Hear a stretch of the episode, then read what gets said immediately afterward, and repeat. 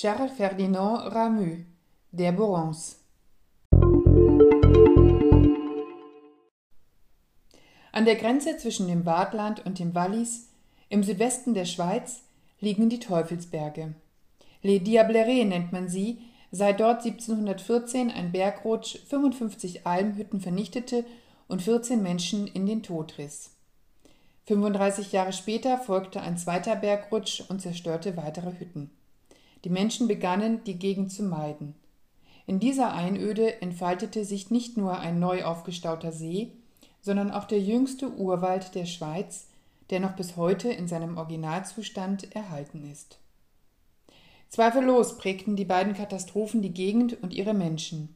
Ihnen hat Charles Ferdinand Ramus 1878 in Lausanne geboren und 1947 gestorben, im Jahr 1934 ein Denkmal gesetzt.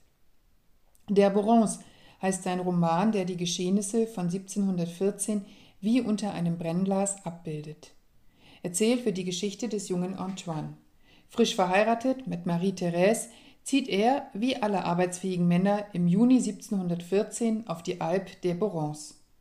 Als der Bergrutsch die Männer unter sich begräbt, ist Marie-Thérèse bereits schwanger. Das Unglück hinterlässt ein von Männern verwaistes Dorf. Doch nach zwei Monaten taucht Antoine plötzlich wieder auf.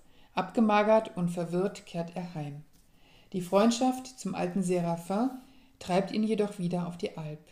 Der alte Mann, so ist Antoine überzeugt, lebt noch.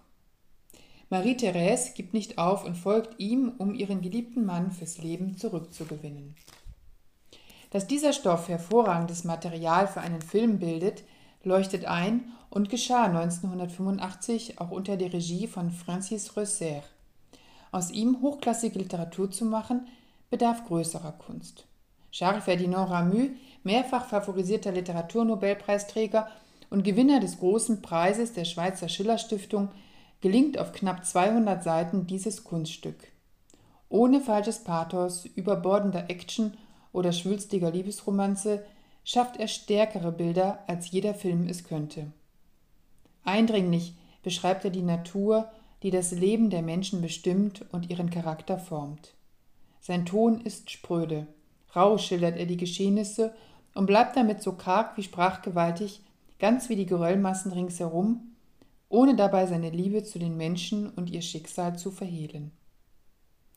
Wer diesen Roman zur Hand nimmt, braucht nicht mehr als Muße, um sich ganz und gar in eine vergangene Zeit zu versenken und in einen Landstrich fallen zu lassen, der magisch ist, in seiner Schönheit wie in seiner Naturgewalt, der wir Menschen ausgeliefert sind. Charles Ferdinand Ramus, Der Borance, Limmert Verlag, Zürich 2021.